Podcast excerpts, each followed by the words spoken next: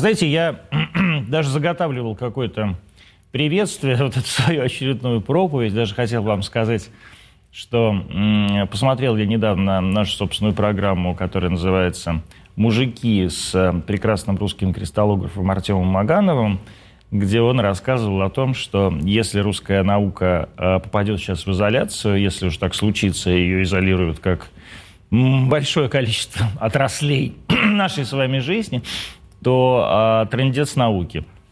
Но потом я подумал, что ничего говорить не буду, пусть об этом расскажет моя а, сегодняшняя гостья Катя Шугаева, телеведущая а, и активист, а, ведущая программы «Наука и мы». Мы и наука, наука и мы. Да, мы, мы и наука, наука и мы. Мы и наука. Аганов у меня был. А я понимаю, что он у тебя был. А как вы говорите там, значит, я, я должен сказать «мы и наука», а Если ты... бы ты был моим сведущим, да. ты бы сказал «мы, мы наука», наука. Потому что ты мужчина, ты как бы давишь мы, на «мы». Мы наука. А я бы тебе ответила «наука и мы». А, прекрасно. Так они и живут там на канале НТВ. А, здравствуйте. Значит, короче, мы как раз начали говорить про зрение и про генетические всякие истории. Зачем ты вообще заделась? Значит, Шугаева еще, помимо всего прочего, делает телеграм-канал «Шугаева наука». Зачем ты вообще решил делать все это про науку? Ты же не академик никакой. Да, к сожалению. А, мое первое место работы после института, так случилось, мне так повезло, это Росатом. Росатом. До, да, до сейчасшнего времени, больше 20 лет. И Росатом, не поверишь, это не только люди, это не только там огромные отрасли, не только ядерный щит, конечно же, это наука. И поэтому... Ты 20 лет работаешь в Росатоме? Больше 20, да. Господи. Вот прям, да, на Большой Ордынке. То есть ты ветеран труда? Почти. И лет мне много. А, вот, поэтому... А наука — это просто интересно. А самое ужасное, что когда я пришла в Росатом, это был там 2000, наверное, первый год. Нет, наверное, даже раньше, может быть, 2000 а, было такое ощущение, что ни науки, ни атомной отрасли у нас не останется. И, представляешь, я пережила тот самый момент возрождения атомной отрасли. И вот прям я абсолютно верю, а, в отличие, не знаю, от Аганова, хотя нет, я не согласна, он же специально сюда вернулся, здесь заниматься наукой. Я верю в то, что у России и у нашей науки не просто большое будущее, а это будущее как раз вот сейчас и стартует. Нет, Артем как раз говорил не о том, что русской науки нет. Он просто говорил, что наука не может жить Замкнуться. в отрыве в отрыве от э, цивилиз... как бы цивилизационного общего развития, да? То есть да, здесь я с ним соглашусь, наверное. Но знаешь, мы же также говорим про много отраслей. А раньше, помнишь, говорили, что у экономики не должно быть границ, у науки не должно быть границ, у культуры не должно быть границ. И типа эти границы никакие, да, железные занавесы ставить нельзя, ну, допустим, для культуры, ты это прекрасно знаешь. Но по факту оказывается, что, мне кажется, все эти границы искусственно устанавливаемые, они не работают. И как бы вот то, что... То есть люди все равно продолжают общаться, да? да? Ты кажется, имеешь да, в виду? Да, и на научном уровне тоже. Но вот скажи, пожалуйста, например, все время говорят про то, что у нас какой-то в России чудовищно низкий индекс цитируемости или чего-то вот такого, что э, русские ученые нигде не публикуются. Это потому что они бездарные или действительно потому что есть какое-то засилие на Западе, какой-то специальный такой, в том числе и идеологической науки? Знаешь, у меня есть мнение по поводу этого индекс цитирования. Я вот тебе сейчас скажу, мне интересно даже, что ты на это ответишь. А, когда придумывали тот самый индекс цитирования, когда нам его внедряли, а, мне кажется, его внедряли для того, что, вот, допустим, ты ученый, неплохой, да, mm-hmm. и я ученый. Дальше что говорит нам западная, западные коллеги? А, как им сделать, чтобы мы с тобой поделились своими трудами? А, я вроде думаю, не, у меня отлично, у меня все закрыто, у меня все работает, я свой труд куда-то отдаю. Ну, ты, в общем, так думаешь так же. А дальше они нам говорят, Антон, а давай ты своими трудами поделишься, причем поделишься до внедрения у себя, до каких-то проб, а, до, не знаю, продолжения своих работ. Вот прям поделись где-нибудь, опубликуй, причем в нашем издании. Ведь индекс цитирования из определенных изданий, тебе же не говорят там в журнале «Наука и жизнь» тебе здесь, да? И мы, Антон, скажем во всем мире, что ты очень классный ученый. Мы тебе присвоим какой-то индекс цитирования. И дальше ты действительно публикуешь свои работы. Ты отдаешь их просто в никуда, куда-то. А кто это вообще такие люди? Да? Зачем ты делишься результатами своей работы? Еще вот до того, как они у тебя, может быть, в стране тебе пригодились. А я сижу и у себя их оставляю. И дальше некое научное международное сообщество признает, что ты хороший ученый, а я плохой. Это же все на самом деле порождение такой баллонской системы. И тут, мне кажется, этот индекс цитирования вовсе был сделан не для того, чтобы обосновать, кто хороший ученый, кто плохой, а для, а для того, чтобы заставить наших ученых делиться своими трудами ну, то есть, за подожди. бесплатно. Ну погоди, но ведь вопрос не только в наших ученых, там делятся своими трудами западные ученые в первую очередь и гордятся еще, что ну, какой-нибудь журнал Nature э, их публикует. Ну, смотри, какие. Я вообще не уверена, что все ученые и все хорошие, правильные ученые и нужные ученые этим делятся. Но, в общем, к индекс цитирования у меня, знаешь, у меня такой очень м- подозрительный. Во-первых, я не понимаю, почему именно по журналу Nature определяется, кто хороший ученый. Кто ну, почему там не только журнал Nature, но там ну, есть... Примерно, да-да-да, какие-нибудь ланцеты, что-то еще. Да. Ну, мне кажется, что это все только для того, чтобы заставить наших ребят, которые были достаточно долго... У нас же была все-таки закрытая система. что это все как бы только вот для нас, что ли, сделано? Ну, не прям для нас, нет, для мира, для всего. Ну. То есть, а давайте, смотрите, в Пакистане, где-нибудь в Индии, какие-то очень прикольные разработки. Ну. А давайте мы им внедрим баллонскую систему и заставим их делиться своими разработками, а пообещаем им в ответ что? Обещаем им индекс цитирования, а дальше кто из них самый лучший, мы еще себе заберем. Вот в Индии же, да, абсолютно жуткая утечка мозгов, жуткая. В Индии вкладывают э, в своих детей в образование считай, там, скажи, по-моему, у них вообще с трех лет. Да, у них такая младшая школа mm-hmm. начинается с трех лет. То есть индийское государство тратит огромные деньги. У них детям а, в, ну, в провинции, где не очень хорошо живется, правительство даже доплачивает для того, чтобы они ходили в школу. Да, ну как бы им дают едой, велосипедами, что-то еще, чтобы родители отдавали детей. То есть правительство вкладывает школу, там, например, скажем, там 11-12, ну сколько у них лет. Дальше в колледжи и в институты. А дальше в институтах кто-то там делает какие-то работы, и индийских вот этих вот выращенных правительством для себя своих молодых специалистов прекрасно забирают вовне. Ну что ж забирают? Они, они свободные люди, они могут прекрасно уехать. Ну что ж забирают? Их же не на силком забирают. Ну согласна, не силком, конечно же, как Их обычно просто, у нас все просто, деньгами. Просто да. дети, наверное, индийские. Да. Точно так же, как и дети русские. В значительной степени считают, что, э, скажем, э, продолжать образование или работать в Великобритании работать. или в Соединенных Штатах им круче и интереснее, чем в Индии. Да, но не или в России. же какие-то за это обещают, ну, погоди, например, погоди. Нет, ну, или там подожди, зарплата. Ну, да хорошо, а потом все, как Артем Аганов, не... возвращаются. Ну, не все, во-первых, возвращаются. Ну, многие а с другой стороны, это же хорошо, что люди вот поехали, это тогда получается, что это наоборот мы а, Америку. Потому что это значит, наши дети туда едут, они их там, значит, учат, профессионализируют, а они потом говорят, как ты говоришь, все возвращаются. А на самом деле все-таки ведь не все. Вот не все, в том-то вот и проблема. Не все. А ведь у нас сейчас очень много условий. У нас вот открываются расскажи. эти огромные кванториумы, вот расскажи, у нас то есть, лаборатории вот, Действительно, а чего такого вот у нас хорошего, чтобы у нас оставаться? У нас страна. Ну, страна страной. У нас перспективы, народ. Ну, то есть у нас же, Антон, ну ты же знаешь, у нас можно, знаешь, потому что ты знаешь, что у нас э, уровень безработицы в Москве, там 0,30. Да, да, да, да, да. То есть ты понимаешь, что на стране, ты чем бы не хотел заниматься в стране, ты можешь делать все, что угодно. Ты хочешь лабораторию? Иди, доказывай, получай грант, строй лабораторию. Пожалуйста, делай все, что угодно. Как бы вот возможности, вот они все есть. Как что? У нас вот она, земля а наша. Что? А там нет возможности? Вот нет, почему? там земли нашей нет. Погоди, ну земли нашей нет, ладно, согласились. Я-то вообще как бы... И там мы люди второго сорта. Ну вот ты себе представь, вот я не знаю, знаешь, у меня есть, к сожалению, подружки, которые... Ну ты откуда ты знаешь, ты 20 лет работаешь в этом своем Росатоме, никуда да. отсюда не уезжаешь. Да, почему и не уеду. Ты, почему ты считаешь, что там вдруг вот они люди, Мы второго, люди второго сорта? сорта? Да. Вот уехал там, не знаю, мальчик Сережа Брин, да, там вместе с родителями когда-то из Риги, по-моему, да, из Советского Союза, и вот основал Google. Он что, человек второго сорта там, что ли? Нет, ну, конечно, есть такие звездочки, слава богу, что есть, и слава богу, что вот так у кого-то получается, но в основном все-таки мы люди второго сорта. Знаешь, мне кажется, это откуда идет? Не кажется тебе, что с запада на восток у людей есть такое, знаешь, высокомерие, оно идет да, мы все время к Западу относимся в любой точке мира как-то так вот вдохновленно, а к Востоку немножко высокомерно. Это на самом деле не только касается, например, там, европейцев или там, тех же самых поляков, которые относятся Даже не, не к нам, да, вот если они, например, какая-нибудь Франция будет относиться высокомерно к Польше, Польша к Украине, а Украина к нам, например, да, но при этом и мы с тобой, то есть мы как бы Я к востоку. такое Украина, поэтому... Ну, хорошо.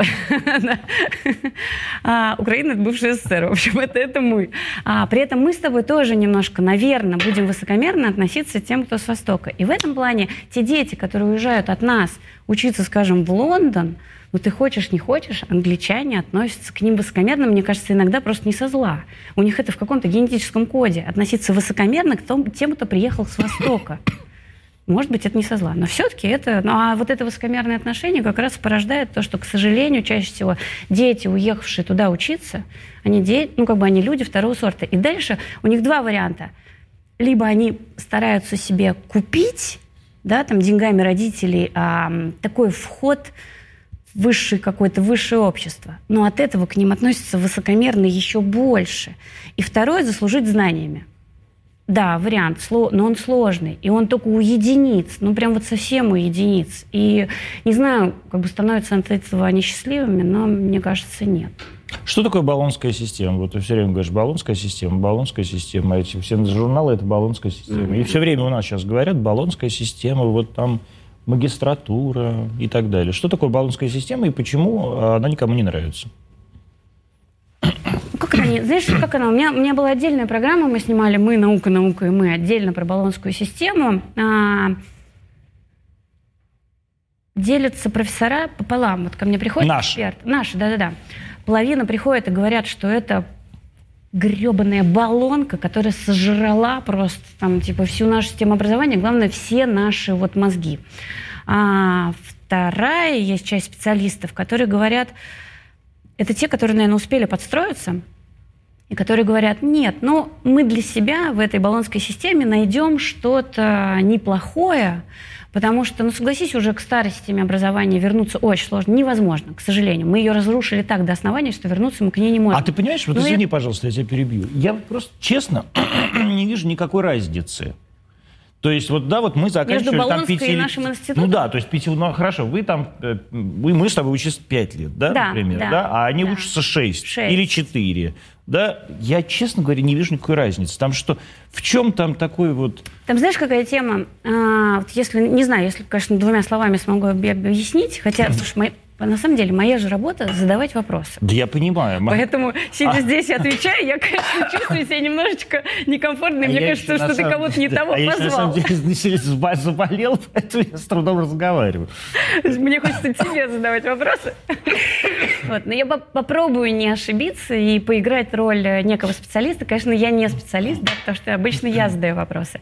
А, разделение на 4,2 года. То есть, конечно же, вся смысле, система... на 4,6. Ну, там 6 это Ну, состоит из 4, 4, 4 плюс 2, да. Да, да. То есть, конечно же, она вся настроена для того, чтобы, ну что тут не крути, я думаю, редко кто со мной поспорит, опять-таки, чтобы выманивать специалистов, да. Ну, То есть, однозначно. каким образом? Например, та же самая баллонская система, она есть, к примеру, у нас и у Индии, а большинство стран а, тех же самых западных не присоединились к баллонской Мы же тоже не присоединились вроде. Нет, мы из нее вышли теперь, слава богу. А мы в нее входили? Мы в нее ходили много лет. А я слышал, Фалькоп говорил, что мы никогда даже не подписывали ничего. Ну, Я не знаю, это я... Это к министру. Я тут ни при чем. Ну хорошо. То есть мы по ней, в общем-то, нам 20 лет почти живем. А, она заключается в том, что, например, первые 4 года ты можешь учиться, скажем, на психолога, Да. А потом вторые два года выбрать некий специалитет математика и стать математиком. С точки зрения специальности, вот у нас там профессора многие, они говорят, а это как? Это я какого математика получу, который 4 года учился, ну это я так утрированно, конечно, говорю, который 4 года учился на психолога, а потом два вдруг отучился специалитет на математика.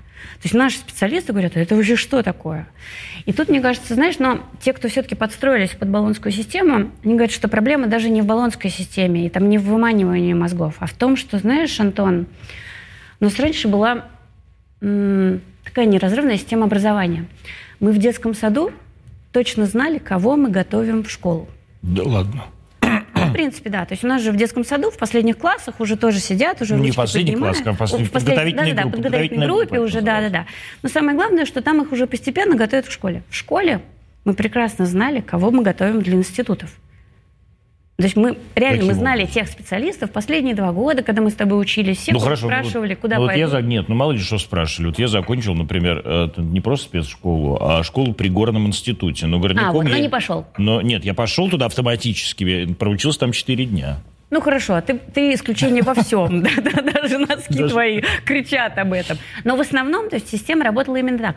В институтах прекрасно знали, кого и для каких отраслей они готовят. Ну, да? да, То есть это, был конечно. заказ из отраслей. Ну, конечно, и распределение. И распределение. И, может быть, это часто было там неплохо, да, потому что, ну, с одной стороны, кто-то не хотел куда-то там распределяться и ехать. С другой стороны, для основной массы молодых специалистов это был а, точный заработок. Они точно знали, что они пойдут потом, не знаю, не, не курьерами работать. Да? Ну, то есть это, в общем-то, и самое главное, что отрасли получали то количество специалистов, наука получала то количество специалистов, которые ей надо, и институты, главное, знали, что они делают.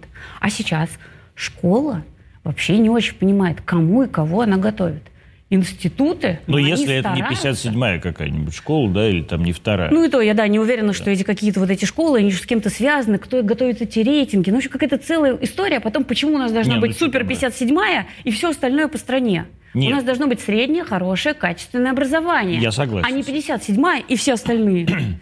Вот. Но, тем не менее, кажется, всегда сейчас... должны быть какие-то лучшие школы во всем мире, это нормально. Ну, они всегда бывают, да? согласна, да. Но не надо как бы выращивать вот это разделение, типа, давайте сделаем, из этой сделаем конфетку, а там вот где-нибудь на Ямале вообще учитесь как хотите. Нет, я с этим не согласен. Но, тем не менее, все-таки будем реалистами. Какие-то школы могут себе позволить э, лучших преподавателей, а на Ямале вряд. Ну, может, на Ямале, кстати, поскольку Ямал богат, богатый как да, раз э, но регион система могут. образования должна быть выстроена так, что это должно зависеть не только от, от преподавателей, бабла. от бабла и от денег, которые ты либо заплатишь преподавателю, либо э, ребенок заплатит за обучение. Система должна была быть выстроена так. Помнишь, мы раньше с тобой, мы с тобой, допустим, в Москве проходили не знаю, сегодня мы проходим там 1812 год. Да? Ну, и дальше мы могли, мы вдруг могли с тобой уехать на Сахалин и плюс-минус те же странички мы с тобой могли как бы и там пройти. То есть система образования должна быть выстроена так, что неважно, в каком регионе страны ты находишься, важно, что, во-первых, а, у тебя везде качественное образование, где-то лучше, где-то хуже, понятно, все зависит от преподавателя, но где-то, ну, то есть она, в принципе, более-менее стандартная, хорошая. А самое главное, что если мы с тобой здесь учимся по этому учебнику и там учимся по этому учебнику, то и контролировать процесс обучения, как работает учитель, сравнить сахалинского учителя и нашего здесь, в 57-й школе, намного проще чем когда это абсолютно разные учебники. Но это подожди, это мы сейчас вот как раз к, к учебникам перейдем. Я все-таки пытаюсь разобраться, значит, э, сам для себя, в первую очередь, что такое, вот чем плоха баллонская система. Значит, а плоха она тем, что вот ты действительно поступаешь, скажем, на философский факультет там какой-нибудь вышки, да, а потом ты говоришь, 4 года ты закончил, а потом ты говоришь, и я пойду в магистратуру биофака. Да? И, но ведь для того, чтобы пойти в магистратуру, ты должен сдать экзамен в магистратуру. Ну хорошо, но все равно. То есть потом, э, вот я разговаривала уже с... Э, вот опять-таки, надо посмотреть мою, наверное, программу про мою науку. Там прекрасные специалисты, которые лучше меня рассказывают как бы плюсы и минусы баллонской системы. Нам говорят, что сейчас, когда мы получаем студентов после окончания даже магистратуры, это абсолютно сырые, не готовые ни к чему люди. То есть их уже там где-то на предприятиях или куда они позывают, их приходится переучивать. То есть они... Да может, они просто дауны и все. Да нет, дети сейчас даже лучше, чем мы с тобой были. Каждое нет, новое нет, поколение, оно прекрасно... Вот лично мы с тобой были лучше. Да нет, дети всегда прекрасны. Ну, Говорит мать пятерых детей. Четверых, Четверых пока. пока еще, да, детей. Да. Дай бог, Конечно, может да. быть, будет и пятый. А, но тем не менее, а, хорошо, вот они лучше, но почему они сыры? Из-за того, что они 6 лет учились? Я вот правда этого не понимаю. Но, То есть у нас смотри, что, университет были лучше, что у нас, ли, или что? Да, мы решили присоединиться к баллонской системе, ну вот потому что вот мы так будем, ну как обычно было у нас, помнишь, а мы подстроимся под Запад и будем им такими хорошенькими. Нет, хорошенькими мы не будем. И ты думаешь, что, появилось какое-то новое а, образование для шести лет? Наши с тобой пятилетние взяли, размазали. размазали. Да. Да. Или наоборот, или наоборот. Э, с, с... Что-то убрали, добавили что-то не... Ну... Вот просто здесь тоже важно понять. Пять лет превратили в шесть или в четыре? Пять лет превратили в... А, хороший вопрос. Нет, вот точно тебе не отвечу. Все-таки надо пересмотреть мою программу и умных экспертов. То есть вот мне кажется, что в 4, потому что просто решили упаковать, Убра- упаковать. упаковать все да, и, соответственно, убрать кучу, кучу как тогда типа показалось, не типа не нужно. Типа не нужно. Типа Знаешь, ненужного. Вот, а, сейчас многие говорят, материаловедение, что за фигня такая? Мне папа с детства говорил, что самое главное в жизни – это материаловедение. Не будет материаловедения, у нас не будет ни науки, ни одной отрасли, ничего. А многим кажется, типа, а что это какая-то литература? А зачем это вот, вот какую-то молодую гвардию, давайте ее уберем. Какие-то... Зачем Достоевского проходить в школе, говорят многие. Когда... Дети же все равно ничего не поймут. Во-первых, почему-то они почему вдруг не, не поймут? поймут. Я все понимаю. Он... Я с тобой, да-да-да. Нет, кто-то поймет, кто не поймет. Ну, да. А потом самое главное, то есть мы, например, не поймем, я не знаю, там, всего Достоевского, да, но что-то же останется, а главное, они подрастут и перечитают. Ну... Это вот к вопросу о ЕГЭ. Ой, Ой, не надо, я сейчас буду тут орать, ругать. Нет, вот... У меня, знаешь, у меня есть несколько тем. Спорт. Нет, нет, нет. А я не могу тебя не спросить. Когда я буду орать, Во-первых, ты ведешь программу про науку, во-вторых, у тебя куча детей, как бы, а в-третьих, ты действительно все время проигрываешь. А и как, как же я могу тебя не спросить про ЕГЭ? Потому что я тоже про ЕГЭ ничего не понимаю. У меня детей нету никаких, слава богу. Я, э, так сказать, моя, моя, моя проблема – это вакцинация и собачьи приюты. А, нет, да, про вакцинацию я тоже, кстати. Это еще нет, я причем имею в виду вакцинацию просто собачек. Сейчас от, чум, от чумки. Потому что сейчас как раз сезон, сезон вакцинации. А я как человек, который делает все прививки, просто все, которые Ну, ты просто прививочный сумасшедший, да, как и я. Есть, наверное, да. Но вот, тем не менее, ЕГЭ. А вот э, недавно Путин как раз сказал про это. Ну, то, что все говорят, ЕГЭ, ЕГЭ говно, ЕГЭ говно. Все, давайте отменим ЕГЭ. Любой, кого не спроси, все скажут, давайте отменим ЕГЭ. ЕГЭ. Путин недавно сказал, что, ну, тем не менее, ЕГЭ все-таки дает какое-то, вот то, что ты говоришь, про Ямал из 57-й школы. То есть некое понятие усредненности и, и соответственно, возможности. возможности. По-моему, Мишустин сказал все-таки, да, на своем выступлении в Госдуме, именно, я не уверена, что Владимир Владимирович сказал, но Мишустин сказал, типа, но зато, типа, дети из регионов Мишустин, могут, могут да. поступать, да, да в, в институте. Тут, мне кажется, хочется спросить, типа, а что раньше не могли? Ну, типа там, да, раньше из э, какой-нибудь деревни, села, не знаю, из Дагестана, Ямала, откуда угодно, что не могли поступить, могли. А, знаешь, я к ЕГЭ, я про ЕГЭ вообще не думала ничего. Думала, да какая разница, что все к этому ЕГЭ привязались, пока мои дети не пошли в школу. Ну, я вот тебя поэтому спрашиваю. Это проблема действительно не в ЕГЭ, в самом. То есть можно сделать некий экзамен, который, вот мы с тобой учимся, учимся, а потом проходит некий сквозной экзамен, пусть по всей стране, примерно одинаковый, который, ну, такой дает срез. Да, видимо, не примерно, а просто, видимо, совсем одинаковый. Ну, да, допустим, да-да-да. А, и, то есть ЕГЭ как экзамен, может, и неплохо. Для того, чтобы посмотреть срез, чего мы научили детей, не знаю, там, к определенному уровню. Для того, чтобы государство понимало, там, типа, а где, может быть, что-то здесь наладить, что-то здесь подналадить. А что-то вот там Антона научили хорошо, а Катю вроде не очень. Ну, окей, то есть сам ЕГЭ неплохо для некого контроля знаний. Но когда мои дети с первого класса пошли в школу, я поняла, что проблема ЕГЭ не в том, что это просто некий экзамен, контролирующий уровень знаний на определенном возрасте. Проблема ЕГЭ в том, что наши дети, как обезьянки, с первого класса готовятся к ЕГЭ. Есть нехорошее слово, мне прям хочется именно про это сказать. Они прям их натрачивают, как просто каких-то а, собачек. То есть они с первого класса выбирают 2 плюс 2, три варианта ответа. Квадратное, зеленое, 4. И именно вот прям такие варианты ответа. То есть которые, во-первых, зажимают их супер в рамки, причем такие рамки, что, знаешь, мы, я даже мужу сначала говорила, типа, что-то как-то подозрительно, какое-то под ЕГЭ их готовят с первого класса. И я ему говорю, слушай, у меня у ребенка, когда началась история, не помню, в пятом, по классе начинается, у первого, ну, у, старшей нашей началась, я мужу говорю, вот тут как-то стало, говорю, совсем подозрительно. Каждый урок она приходит, конечно, зависит от учителя, тут мы всегда скажем, но в среднем происходит так. Ребенок происходит на, приходит на историю, каждый урок истории – это тест из 10 вопросов. Тест из 10 вопросов.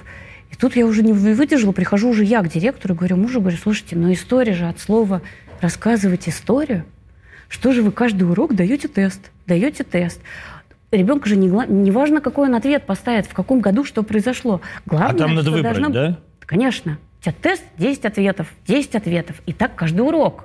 Погодите, вы должны моему ребенку, в принципе, рассказать логику, почему произошло, не знаю, одно или другое. И что, да, без э, Версальского мира не получилось бы там Второй мировой войны. Вы это должны рассказать. А не в каком году э, подписали Версальский мир и началась там Вторая мировая. Ну, как бы дело даже не в этом.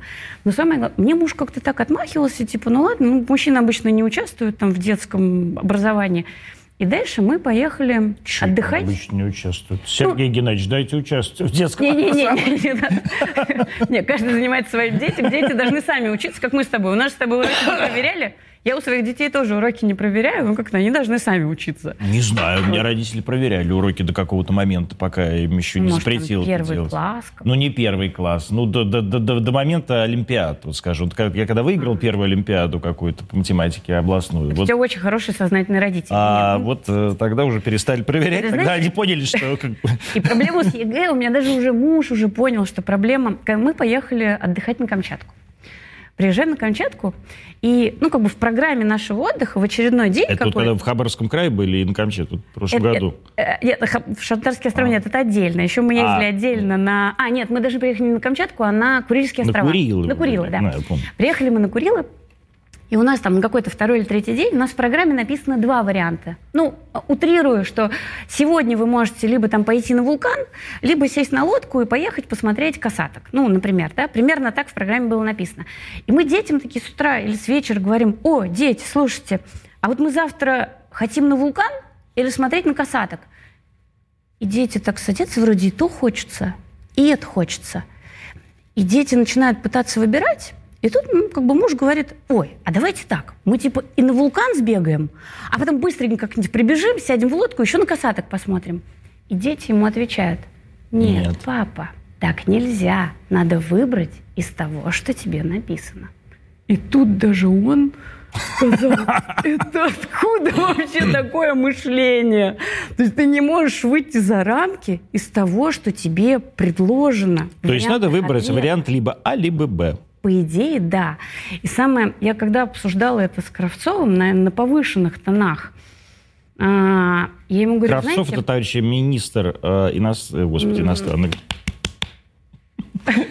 Министр просвещения. Да, министр просвещения. Сергей Сергеевич Кравцов. Сергей Сергеевич. Не, он молодец, он все это понимает, но а, я, как вот мама, которая кипящая возмущением, что же такое вы делаете из наших детей, я ему еще что объясняю. У меня детей четверо. И как бы выборка достаточно большая. Кто-то из детей вписывается. Ну, не вопрос, приду, отвечу, и там дома сделаю еще какой-то ТЗ, и, в общем, все нормально. А кто-то из детей, и у меня, так как четверо, конечно же, есть один такой, он не вписывается в эту систему, потому что пока он прочитает это задание, а он вообще типа, а почему я должен отвечать? Знаешь, таких же детей очень много.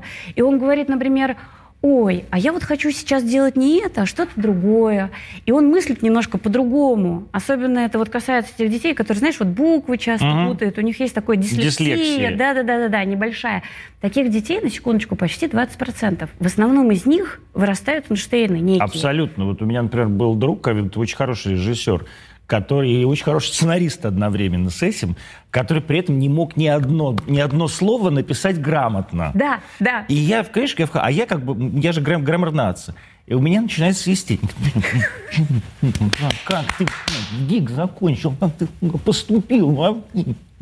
А он при этом потрясающий режиссер. А он гений. А он, да. да, и он на самом деле гений, но просто ты вот представь его гения в тестовой вот в этой системе подготовки ЕГЭ с первого класса, этих 20% детей заведомо признают дебилами. Угу. Они не вписываются в эту систему а, не потому, что они реально дебилы, а просто, ну, как бы они не вписываются в эту систему. Он не может сесть прочитать этот вопрос, он не понимает, почему именно такие ответы. Я хочу какой-то вообще другой ответ. Он не понимает этого. И я Сергею Сергеевичу Кравцову говорю, вы понимаете, что вы 20% самых талантливых, возможно, детей, вы их сразу отсекаете, ставите им метку «дебил», и они не попадают никуда. И в этом тоже большая проблема. И я более того И я скажу, за это ее ненавижу, эту дебильную систему. ЕГЭ. Я более того скажу, я как бы, у меня тоже есть по этому поводу свое мнение, я даже хочу сделать такое прям специально, э, специ, специальную какую-то реалити по поводу ЕГЭ, заставить э, детей, которые э, там набрали 400, допустим, обучить сдать ЕГЭ, а ведь смысл э, ЕГЭ именно в том, что надо тебя научить сдать ЕГЭ. Вот, то есть они же два года последние, они не учатся знаниям, они учатся сдавать, Сдавать ЕГЭ. ЕГЭ, конечно. системе сда- Но я тебе больше скажу, ты там думаешь, что про два последних года. Самая проблема, как я уже сказала, что они учатся этому с первого класса. То есть они То есть они только. На, на, как вот я говорю, как просто как крокодильчики, которые летать научились. То есть они как бы, ну вот их так вот били, что они в итоге с первого класса научились ее сдавать. То есть они учатся не мыслить, они учатся сдавать ЕГЭ.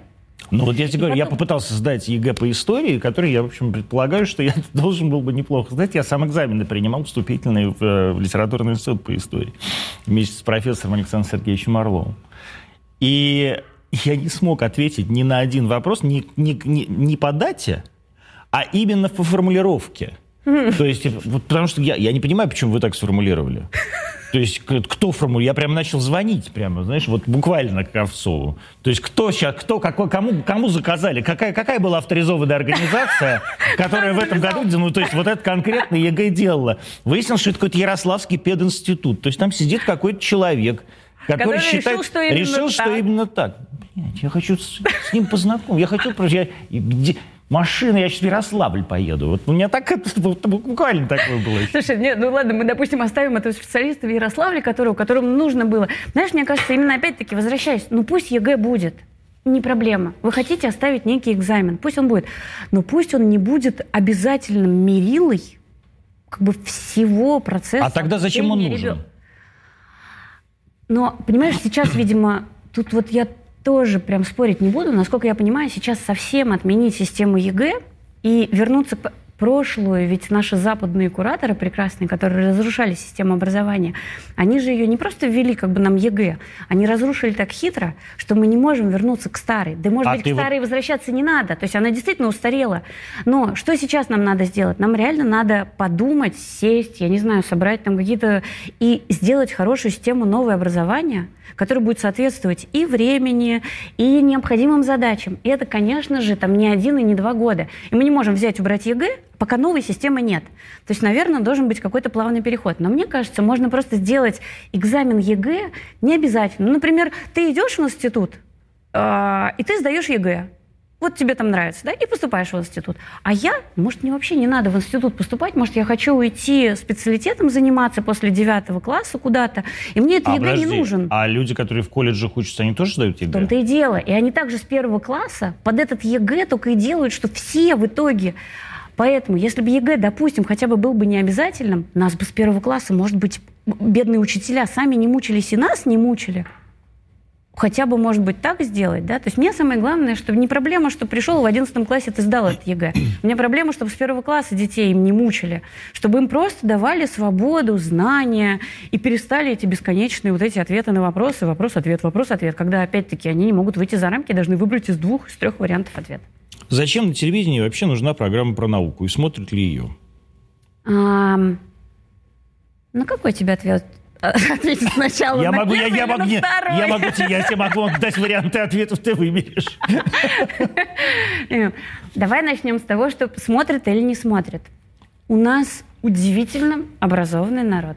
А самое главное, народ, у которого тяга к знаниям такая, что когда зачастую телевидение, зачастую, не буду сейчас обвинять телевидение, но зачастую телевидение относится к зрителю немножечко так, знаешь, вот как к быдлу.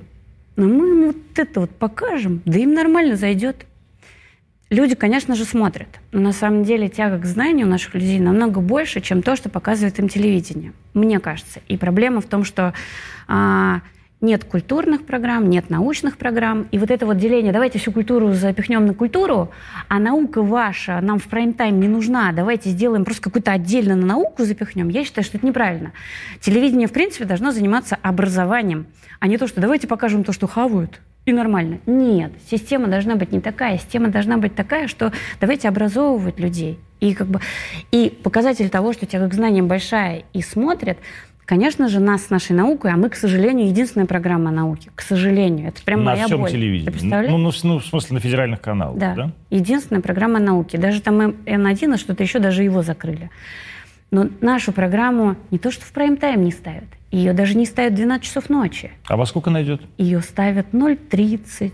А, ну то есть совсем ночи. под убой, да? А самое главное, что это даже ставят не с пятницы на субботу в 0.30, а ее ставят, например, с четверга на пятницу в 0.30. Тогда, когда ну, нормальные люди спят, потому что большинству населения в 5, там, не знаю, в 6 утра, в 7 утра в пятницу вставать э, на свои заводы идти. И при этом нас смотрят почти миллион человек в прямом эфире. Есть, я можешь представить, насколько А у у нас эфир, образованные... ли? Нет, я имею в виду, они смотрят в прямом эфире, как дают. А, То есть вот они смотрят... в эфире. Да, не то, что в повторе Да. в каком-то. Они прям смотрят в час ночи в эфире люди.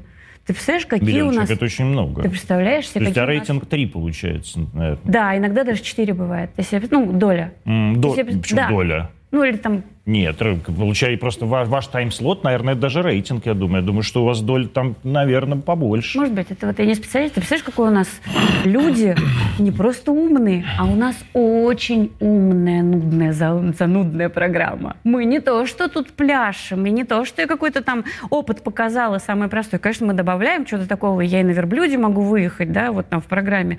Но, в принципе, очень умная программа. И очень сидят умные профессора, которые говорят иногда так прям заумные, и смотрят, русские люди, это просто суперумные люди. Это, во-первых. Это по поводу того, что смотрят. Мгм. И зачем нужна наука? А наука наше все. Это же образование. Из науки вырастает все. Ведь наука, на самом деле, с научной точки зрения можно рассмотреть все. Культуру, вот от твоих прекрасных носков до всего. Политику можно с научной точки зрения как бы разобрать. Да? У нас была, например, один раз программа про, что наука докажет необходимость Бога. И я более интересной программы, научной. Сначала думала, мы будем говорить про теологию, про Бога, а пришли математики, которые рисовали мне формулы, доказывающие, например, да, что Бог есть. Бога, да. И это было так научно, это было так перевернуло мое сознание, что я поняла, что даже про Бога можно говорить с научной точки зрения. Или, например, там программа. ам, у нас была программа, что через 10 лет границы будут не нужны. Я думаю, ну все, сейчас мы, сва- сейчас мы свалимся в науку. Сейчас мы, ой, сейчас мы свалимся в политику, это все будет.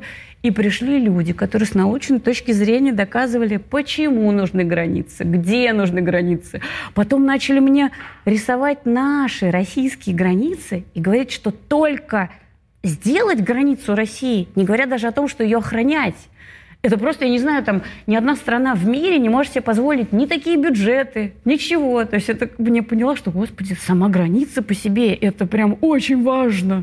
И ей надо заниматься как-то. Как нам охранять эту а ты границу? раньше этого не понимала?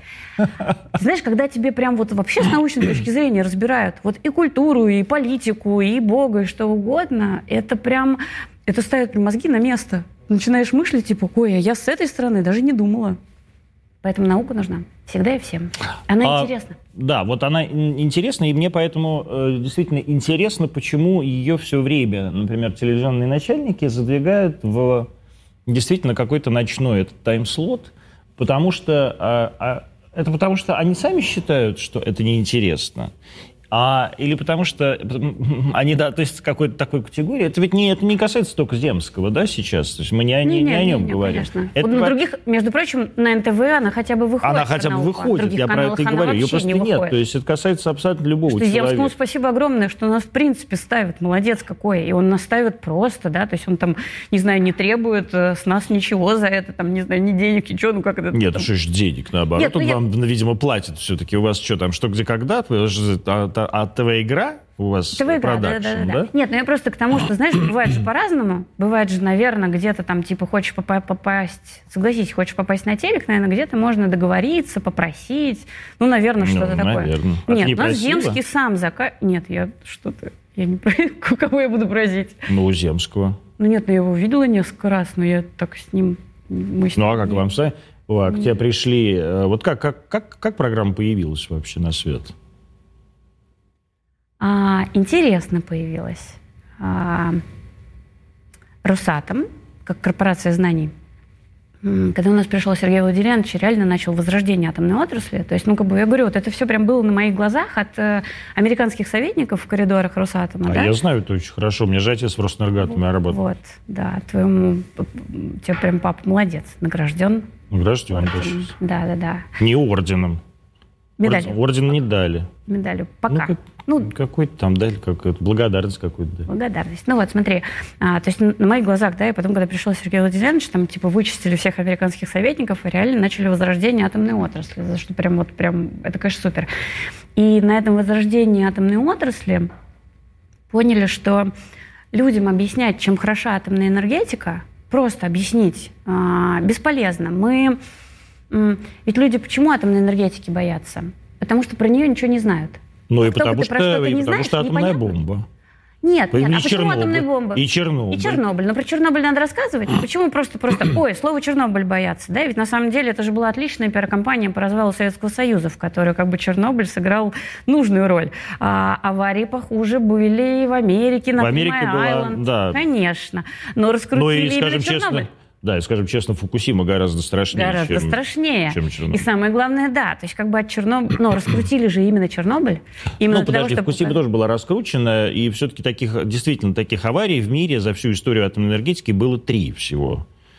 Ну, Три Май Айленд, да. Да, Три Май Айленд, Чернобыль и Фукусима. Но... Эм, так вот, смотри, мы когда... Но люди боятся, правильно? Да. Что, что ж не вот. бояться-то? А боятся просто потому, что не понимают, либо не знают. И для того, чтобы не перестали бояться, надо же объяснить, Почему, например, Росатом пошел «Что, где, когда»? Потому что это очень схожие... А, то есть вот корпорация знания действительно... То есть э, атомная отрасль – это же не про атомную бомбу, хотя про нее тоже обязательно. Это же про медицину, про новые технологии, про Слушай, у нас там, карбоновые сказать, вот, материалы, мы Шугай, клюшки когда, делаем. Когда Шугаева говорит там про медицину, просто всем, ну, как бы не все знают, что, например, в Обнинске у нас находится принадлежащий Росатому крупнейший, совершенно фантастический онкологический центр. Да, да. И что, естественно, там онкологию все мишени делают да, на наработанных э, изотопах. А что полмира покупает у нас те самые изотопы, а, которые потом используют для лечения онкологии. Ну вот, так э, Росатом, он, естественно, прям вот настоящая корпорация знания. А потом это наука Грады, это огромная наука, это фундаментальная главная наука, да, потому что можно же, конечно, прикладной наукой заниматься, но без фундаментальной мы никуда не поедем, а фундаментальную может себе позволить только такие вот большие, да, хорошие, огромные отрасли. Ну вот, и мы поняли, что даже что где когда это мало, надо, наверное, что-то делать про науку и, в принципе, рассказывать про то, что у нас удивительная, уникальная наука. И она никуда не делась, самое главное. Опять-таки, возвращаясь к Аганову, почему он вернулся, что мы переоборудовываем лаборатории, что у нас, ну, как бы у нас много, вот оно прям много-много. И Русатом, а, я работаю в коммуникациях в Русатоме, решили, что такая программа нужна.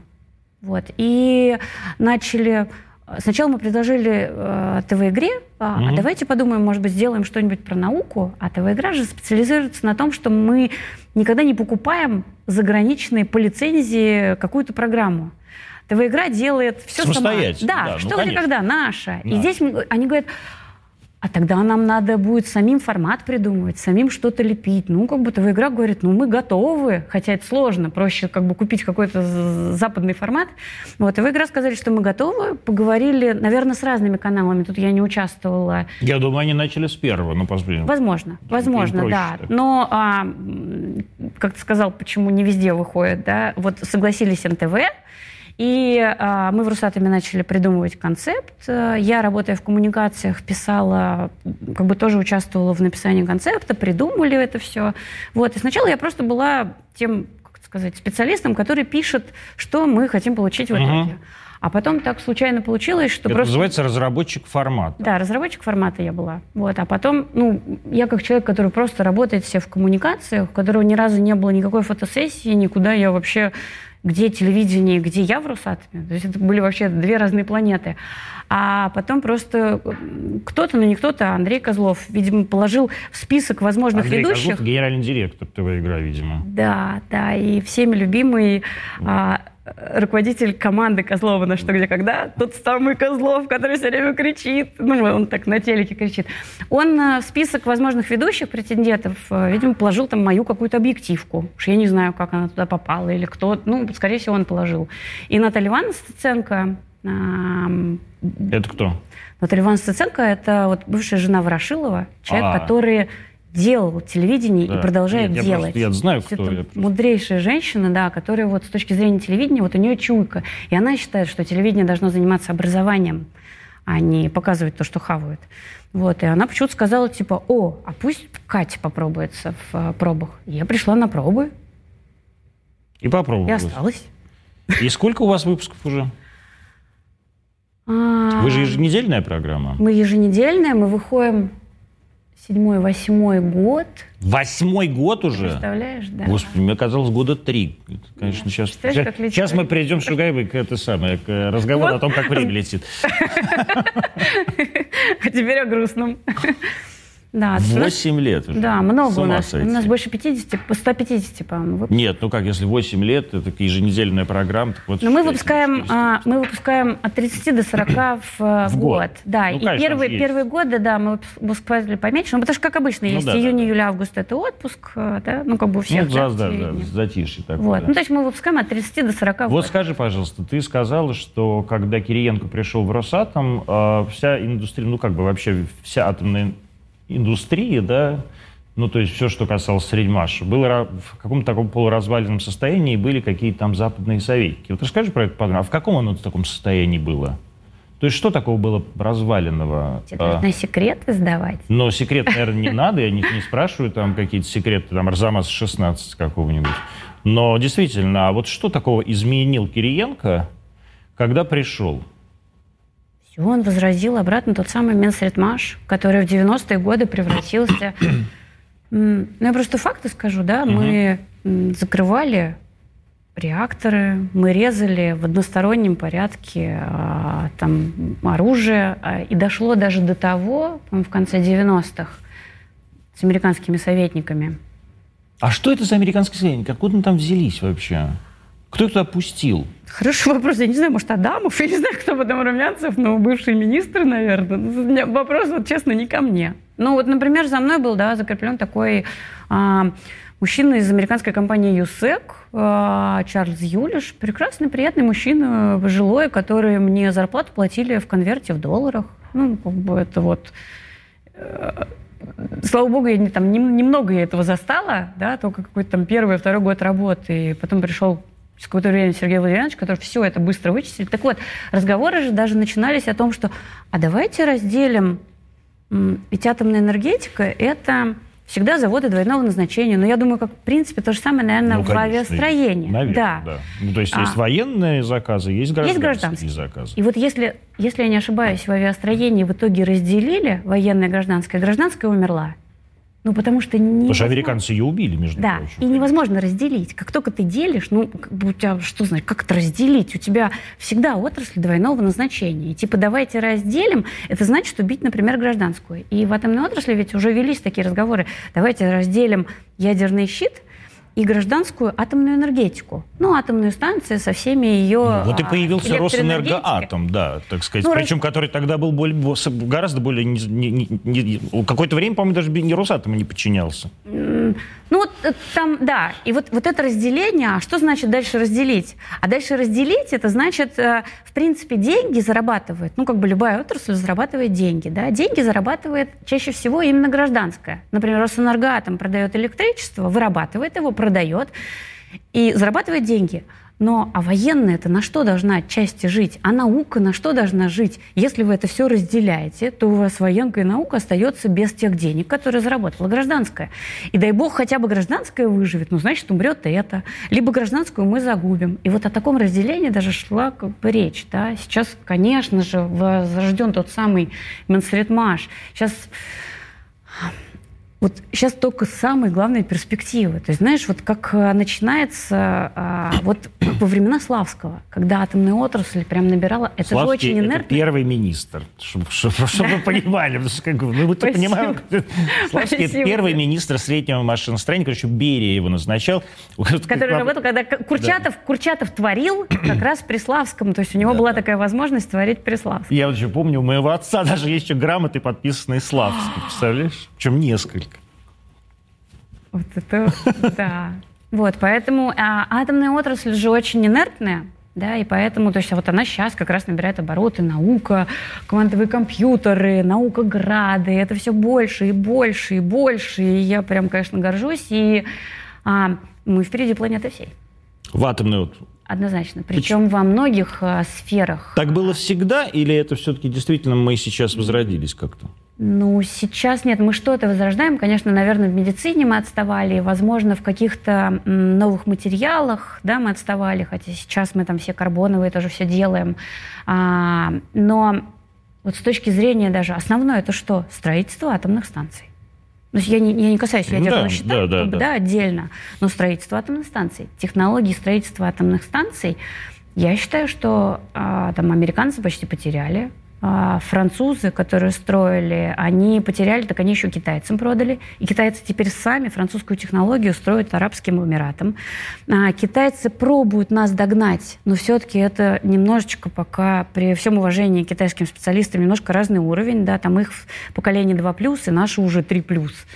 А мы не то, что не потеряли технологию строительства атомных станций, мы ее масштабировали и сделали серийно.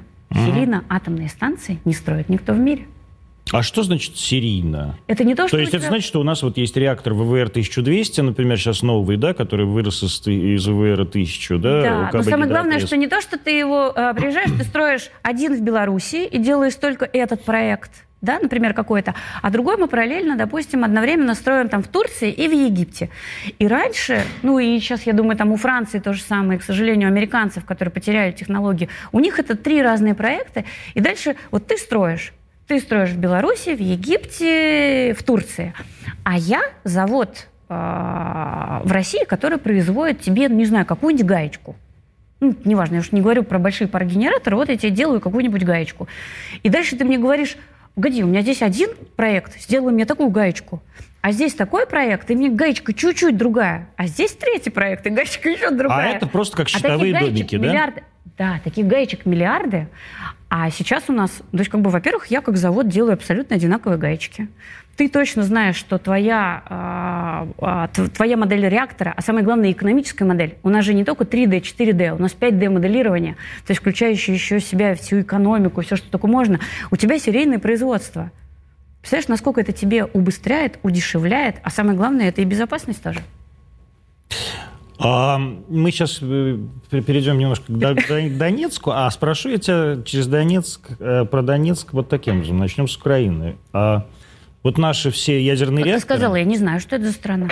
А наши есть, наши, наши, то есть советские ядерные реакторы, вот как раз все эти ВВР, там 440, да, и 1000, э, все стоят на украинских атомных станциях. Все украинские атомные станции от Ровенской до там южноукраинской а, и Запорожская, которая сейчас находится на территории освобожденной.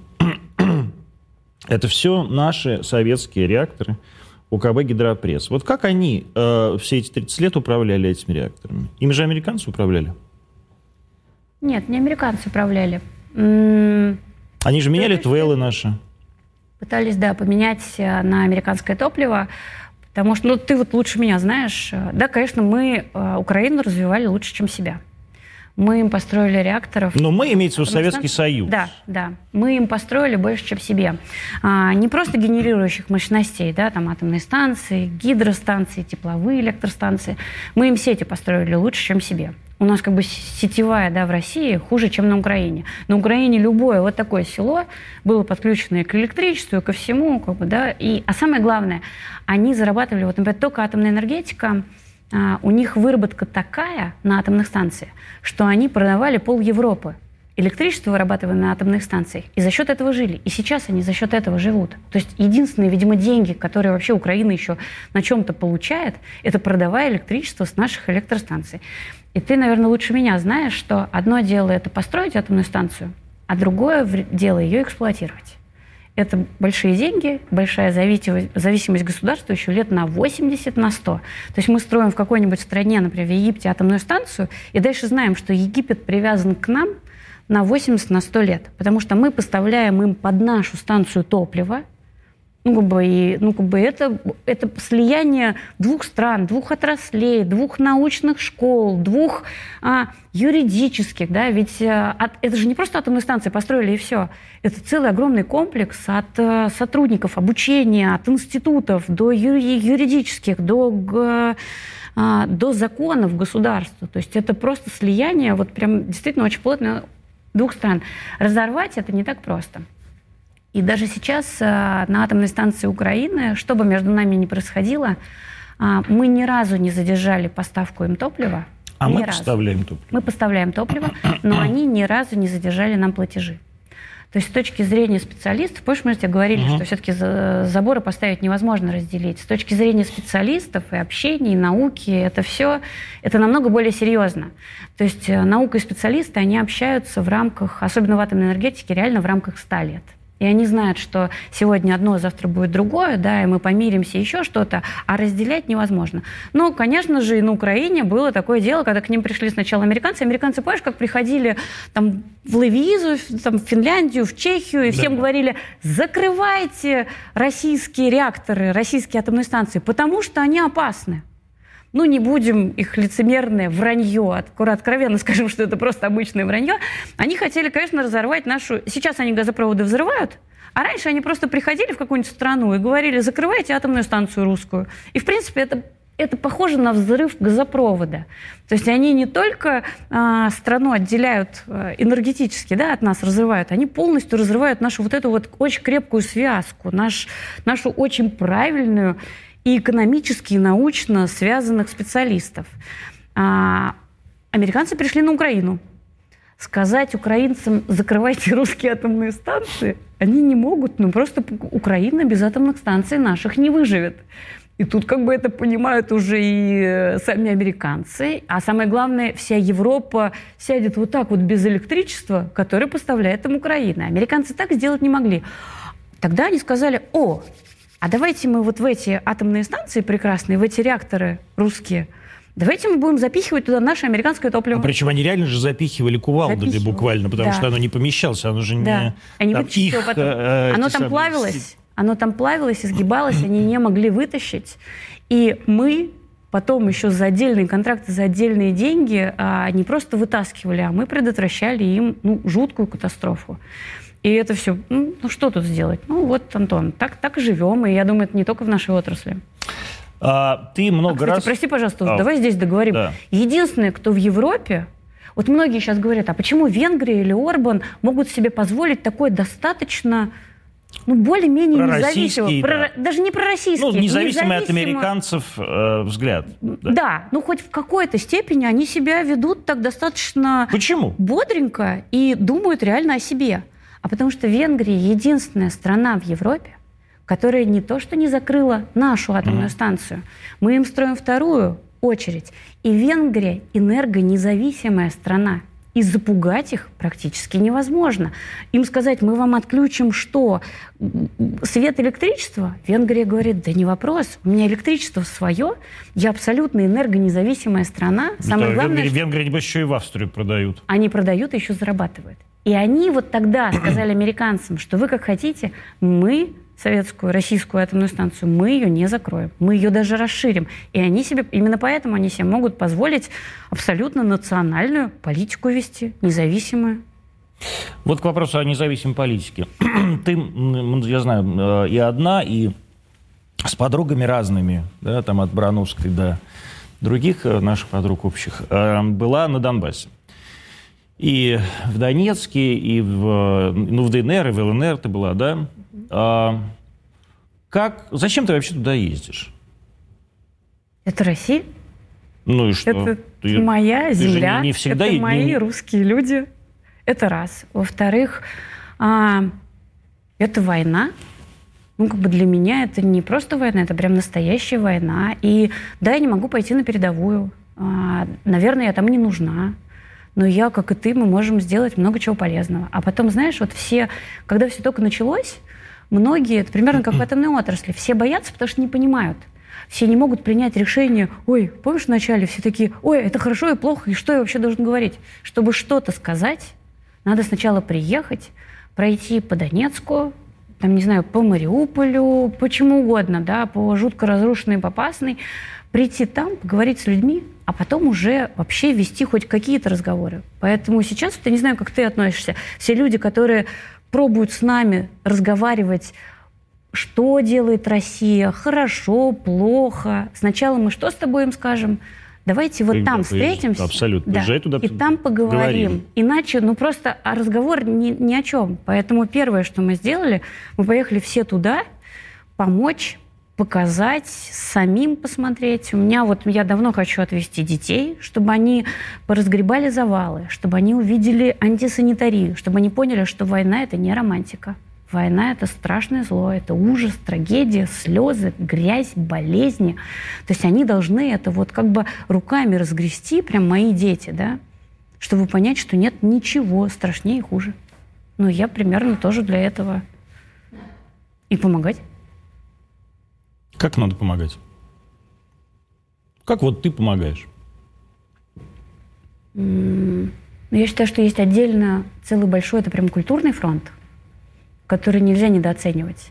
А, мы не можем действительно помогать военные отдельно. И это у нас военные сами хорошо и там, без таких блондин, как я, справятся. А, гуманитарные.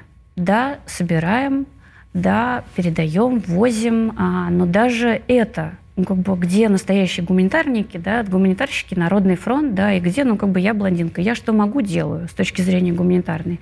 Но есть отдельный целый большой культурный фронт. И мне кажется, это э, фронт недооцененный, тем фронтом, которым там ЦРУ занималась с 1947 года, да, уже. Вот у них как бы отдельно культурный фронт ЦРУ был, и они в итоге победили. И сейчас мы, с точки зрения культуры, нам нужно восстанавливать памятники, а, театры, делать вместе постановки, помогать э, творцам, поэтам, а, музыкантам э, на новых территориях, у нас. То есть мы должны это все сливать. И самое главное, что мы должны этим наполнять нашу жизнь. Поэтому, когда я даже приезжаю на какие-то новоостановленный памятник, или вот была замечательная постановка, которая поехала сейчас по России, а, «Молодая гвардия». Это когда луганские девчонки а, вместе с нашими, они делают такой спектакль с песнями про молодую гвардию. Ну, да, потому что Это... «Молодая гвардия» происходила в городе Краснодоне, как вы помните, Луганской области. Да, вот. И, и мне приятно этим заниматься. Ну и плюс я же в Народном фронте, и веду эфиры, и мы зовем всегда гостей, а, всегда песни, всегда и военкоров, и еще кого-то. Надеюсь, что это помогает хоть как-то. Шугаеве надо, кстати, Народный фронт, но сегодня э, я хочу сказать, э, поскольку... У меня нет телефона, я не знаю, во сколько убегать. Сегодня, да, сегодня у Шугая день рождения. Шугай, я тебя поздравляю с днем рождения. Потому что эфир в твой день рождения. Спасибо. Это Катя Шугаева была, ведущая прекрасной программы на НТВ про науку. А мы с вами встретимся, по всей видимости, в понедельник.